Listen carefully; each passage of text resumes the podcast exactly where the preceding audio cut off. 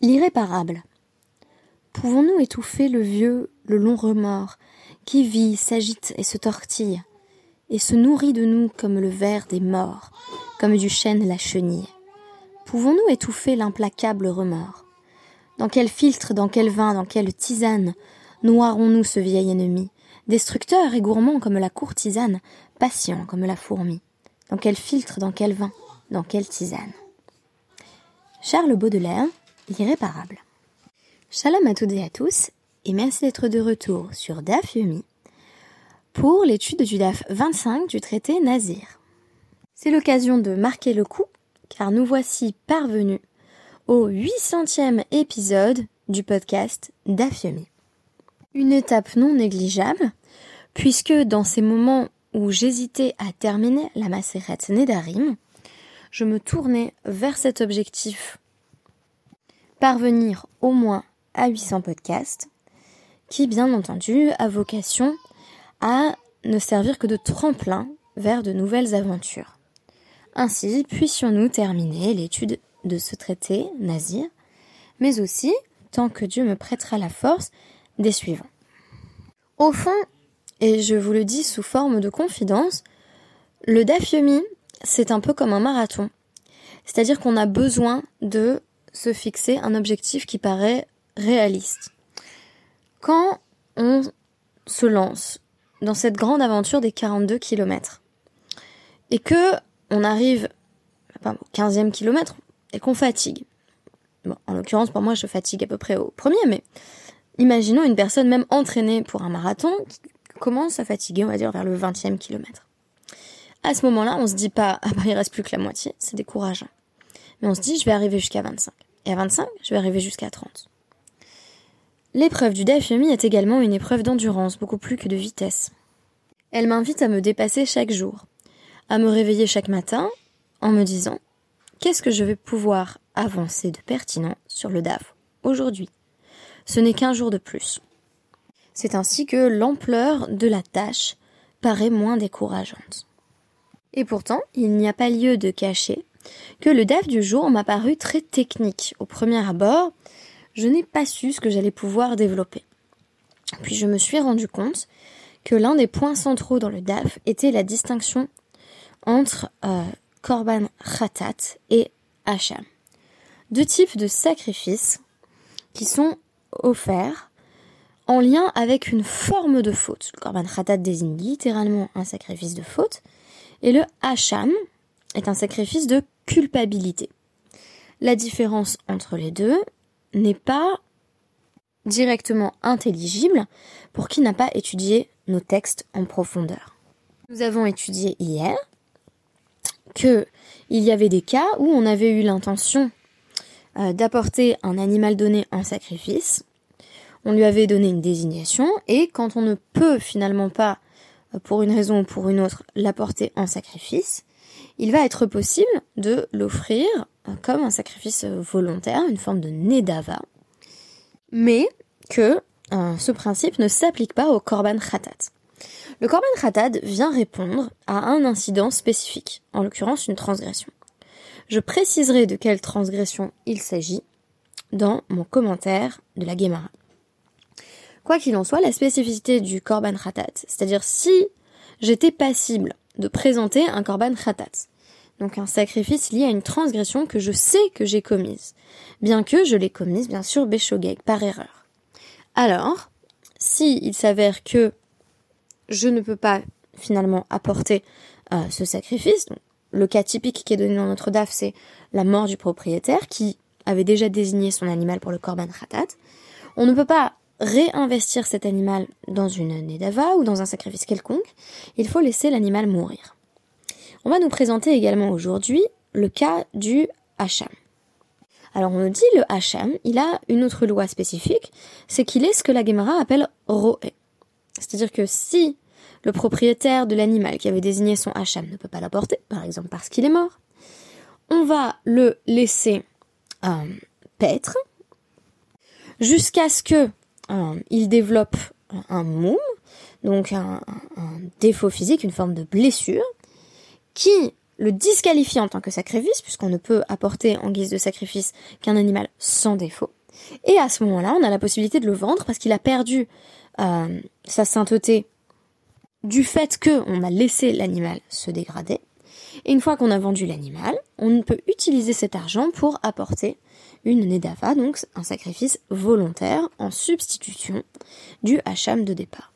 Notre Gemara va nous rappeler que pour les deux cas, Korban Khatat et Hacham, euh, on a une halacha, les Moshe Mishinai, qui nous a été transmise, une tradition orale, de sorte qu'on n'a même pas besoin d'avoir recours directement à un pasouk, et qui va nous informer du sort de l'animal. Hacham Namil Retag Mirila. Le Hacham aussi, ce sacrifice de culpabilité. Il est tiré d'une tradition orale. Kol She'ilu Bechatat Meta Behacham Roe. Tout animal qui se retrouve dans une situation où il aurait dû être apporté en khatat, en sacrifice expiatoire il ne peut pas l'être, on le laisse mourir. Et de même, tout hacham, on le laisse paître, jusqu'à ce qu'il ne soit plus sanctifié du fait qu'il développe euh, une forme de, défaut. Mais on nous dit pourtant, dans la suite de la Gemara, hacham shnitak l'eria euh, ou shachatu leshem ola kacher. Si on avait un ancien hacham, qui a été laissé à, à paître, donc dans ce statut intermédiaire où il a encore une forme de sainteté, mais où on ne peut pas encore euh, utiliser l'argent qui proviendra par la suite de la vente pour présenter un sacrifice. Si quelqu'un a fait la shrita, donc a abattu l'animal pour l'apporter en guise d'holocauste, kacher, c'est un sacrifice qui fonctionne malgré tout. Ceci vient nous montrer que le hacham roé, c'est-à-dire ce qui devait être un sacrifice euh, de culpabilité et qui ne pourra finalement pas l'être, et donc qu'on met dans ce statut intermédiaire, un statut intermédiaire qui conduit vers la dégradation de la sainteté, qui est le statut de Roé. Si l'animal, disais-je donc, est encore un hacham, mais n'est pas Roé, et qu'on l'apporte en korban ola, en guise d'holocauste, alors euh, il est pas saoul. Donc je m'explique euh, en récapitulant. Si j'ai un animal qui devait être apporté pour un korban khatat, son propriétaire par exemple est décédé, mais l'animal garde la sainteté de sa désignation. Et sa désignation était circonstancielle. Par conséquent, l'animal ne peut pas être réutilisé pour un autre but, et on doit le laisser mourir. Dans le cas du hacham, c'est plus compliqué. Tant que le hacham est un hacham, euh, même s'il appartient encore à une, personne qui euh, finalement ne pourra pas la porter, donc évidemment, si le propriétaire est mort, la question ne se pose pas, on ne peut effectivement pas le réutiliser dans un autre but. Et évidemment pas en guise d'holocauste. Mais si on lui donne le statut de roé, qui est une forme de médiation vers la désanctification de cet animal en particulier, par le fait que, bah, logiquement, il va finir par contracter un défaut, alors, euh, tant qu'il est dans ce statut intermédiaire, on peut euh, l'apporter même sous la forme d'une holocauste. Je me suis posé la question de ce qui constituait la véritable différence entre Korban Khatat et Hacham.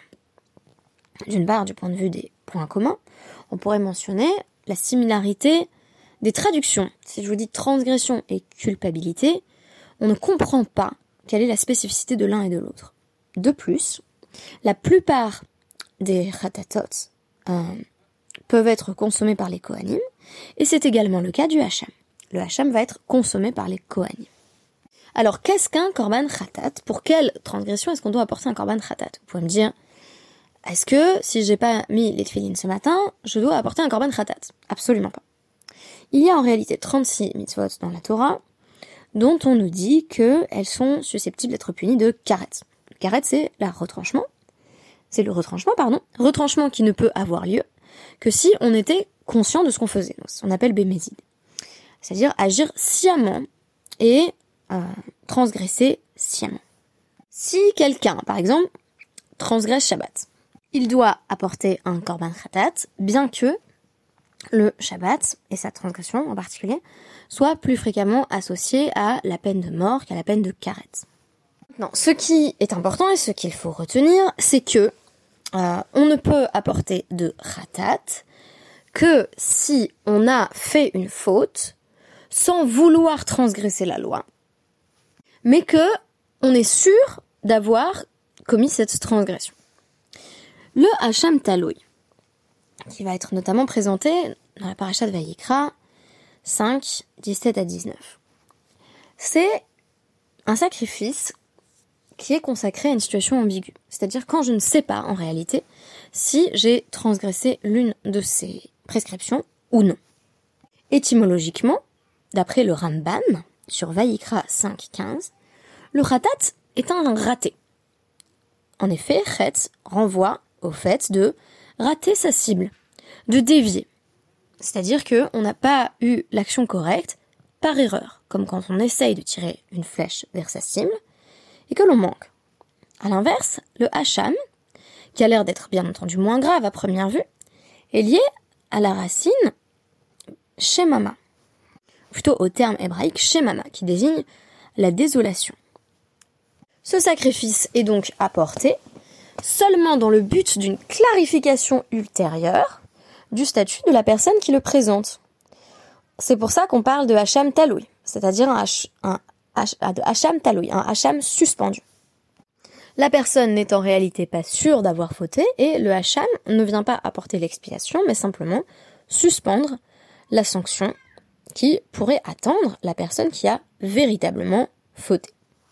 Un exemple euh, évident de Hacham, ce serait le cas d'une personne qui a mangé un steak et elle ne sait pas vraiment si c'était un steak cachère ou un steak trèfle. Il va falloir apporter un hacham d'aloe. Selon le Ramban, toujours sur Vaikra 5.15, le hacham taloui correspond à une faute en réalité plus grave, puisque la personne concernée n'éprouve pas de remords. Contrairement à quelqu'un à qui on apprendrait euh, qu'il a transgressé une règle grave, du point de vue du Shabbat ou, des, relations interdites, et qui se dit mais qu'ai-je fait et qui apporte un sacrifice de faute, dans le Hacham Taloui, on peut avoir un sujet qui dit je ne sais pas vraiment si je suis responsable. Je ne sais pas vraiment si je mérite d'être puni. Rabbeinu Yona ajoute à ce sujet. Une personne qui a fauté sait sur quoi se concentre sa teshuva. Elle a sur quoi s'appuyer. Mais si je ne suis même pas sûr d'avoir transgressé, je peux toujours m'appuyer sur l'éventualité dans laquelle je n'aurais pas transgressé. Et je ne vais pas me poser la question de ma teshuva. Après tout, je n'ai peut-être rien fait de mal. C'est pourquoi le hacham va être plus coûteux que le khatat, afin de faire en sorte que on se rende compte de la gravité d'une action qui est cependant liée à un doute, c'est-à-dire qu'on ignore s'il s'agissait d'une transgression ou non. Bien entendu, quand une personne a offert un hacham talouille et découvre par la suite qu'elle avait effectivement euh, commis une transgression, donc par exemple je viens et, je te révèle que tu avais mangé un steak treif quelques jours après, tu dois apporter de nouveau un khatat. En d'autres termes, le hacham est talouille est suspendu parce que euh, il y a quelque chose de suspendu du point de vue de l'accès à la vérité. Je ne sais pas si j'ai transgressé ou non. C'est ce qui va me freiner dans ma teshuva. C'est ce qui va m'empêcher également d'apporter un korban khatat qui me permettrait véritablement de tourner la page. Donc, on peut voir dans le Hacham la manifestation de ce qui n'est pas encore un remords, mais qui pourrait bien en devenir un. C'est également pour cette raison qu'on ne parle pas d'expiation à travers le Hacham. Là encore, celui-ci n'apporte que une forme de délai de répit. Il faudra encore que la situation soit clarifiée par la suite.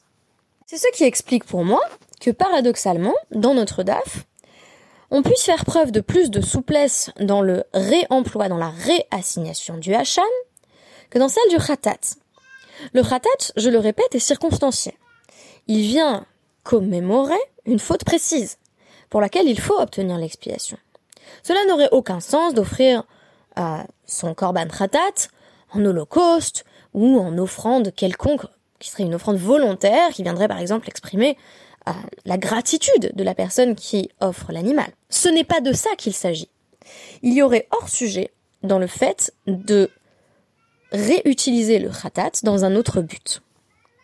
Le khatat est lié à une situation précise, et ce n'est pas un hasard si on le lit étroitement au destin de son propriétaire. Imaginez le cas d'une personne qui a commis une transgression grave. Il va désigner l'un de ces animaux comme étant son khatat. Et voici que cette personne meurt. Ce n'est pas étonnant que l'animal meure aussi, puisqu'ici, la bête est pleinement liée à la volonté d'expiation de la personne. L'animal partage donc le sort de celui qui entendait ainsi obtenir l'expiation. Mais le hacham, si vous voulez, c'est un peu un signifiant vide. C'est ce qui vient expliquer que, dans la Gemara, on soit plus souple avec le hacham, alors qu'on vient de dire qu'au contraire, il y a lieu d'être plus strict envers qui ne parvient pas à faire teshuva parce qu'il ignore même si il a fauté ou non. Le hacham, on dit, on n'a qu'à le laisser paître. Et puis par la suite, on pourra utiliser l'argent pour acheter un autre type de sacrifice. Et si le hacham s'était déjà mis à paître, qu'on avait effectué ce début de changement de statut, on pourrait tout aussi bien l'utiliser en guise d'holocauste. En d'autres termes, il n'est pas aussi difficile de réassigner le hacham, puisque précisément il ne vient symboliser qu'un vide. Vide de connaissances, vide de remords, vide de teshuva. J'ai trouvé cette perspective sur la faute très enrichissante, puisque à une première lecture, j'ai lu tout ça, je me suis dit bah évidemment, le khatat c'est plus grave. Et donc le hacham, on nous dit bah on peut à la rigueur l'utiliser dans un autre but, parce que si je ne sais pas si j'ai commis une faute, c'est forcément moins grave que si je sais que je l'ai commise, quand bien même je ne l'ai pas réalisée dans un but de transgression. En réalité, c'est l'inverse. C'est-à-dire qu'en général, la logique du hacham, c'est aussi celle d'une personne qui se trouve des excuses. J'ai beaucoup entendu euh, un exemple qui m'a fait euh, songer au hacham, dans le domaine par exemple des, restrictions alimentaires, vis-à-vis de personnes qui euh, mangent ce qu'on pourrait appeler milchik treif, donc qui, qui, mangent dans des restaurants qui ne sont pas cachers, mais qui s'efforcent de prendre les options les plus cachères possibles, et qui demandent systématiquement une option végétarienne. Alors, je ne mentionnerai pas tous les problèmes que ça peut poser en termes de cache-route, évoquons simplement le fait que, parfois, on demande la saucisse végétarienne, et on nous donne quelque chose qui a franchement très très très bon goût. Euh, c'est arrivé à une personne que je connais bien, et a priori c'était plutôt une saucisse de porc. Mais en admettant que ce soit invérifiable, est-ce que j'ai vraiment besoin de changer mes habitudes alimentaires? Si je peux m'appuyer sur ce doute, peut-être que c'était après tout une saucisse végétarienne et que je n'avais pas de graves problèmes de cache-route. En d'autres termes, il est aisé de s'appuyer sur l'incertitude en matière de transgression pour ne jamais se remettre en question, par exemple ici, dans ses habitudes alimentaires, qui, à n'en pas douter, présentent des risques en matière de cache-route. Mais on pourrait l'appliquer à d'autres domaines de notre vie.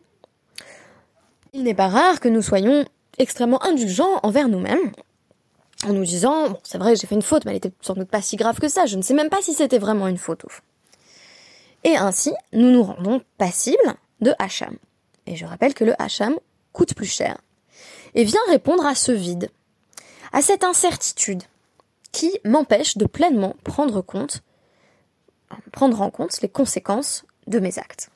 À l'inverse, le khatat évolue dans un univers sémantique plus tranché. J'ai transgressé. Je sais que j'ai transgressé. Cet animal ne peut être apporté que pour ma faute, et sinon, il ne lui reste plus qu'à mourir. Tout comme le propriétaire de l'animal est mort lui-même. Bien entendu, puisque le khatat correspond à une faute qui a été euh, commise beshogeg, c'est-à-dire pas de façon intentionnelle, vient nous rappeler au fait que quand bien même nous ne souhaitons pas transgresser, nous sommes malgré tout responsables de nos actes. En d'autres termes, la bonne volonté ne suffit pas. Et pour revenir sur le Hacham, il faut arrêter de se trouver des excuses. Merci beaucoup, merci de m'avoir suivi pendant ces 800 épisodes et je vous donne rendez-vous demain. Shabbat Shalom.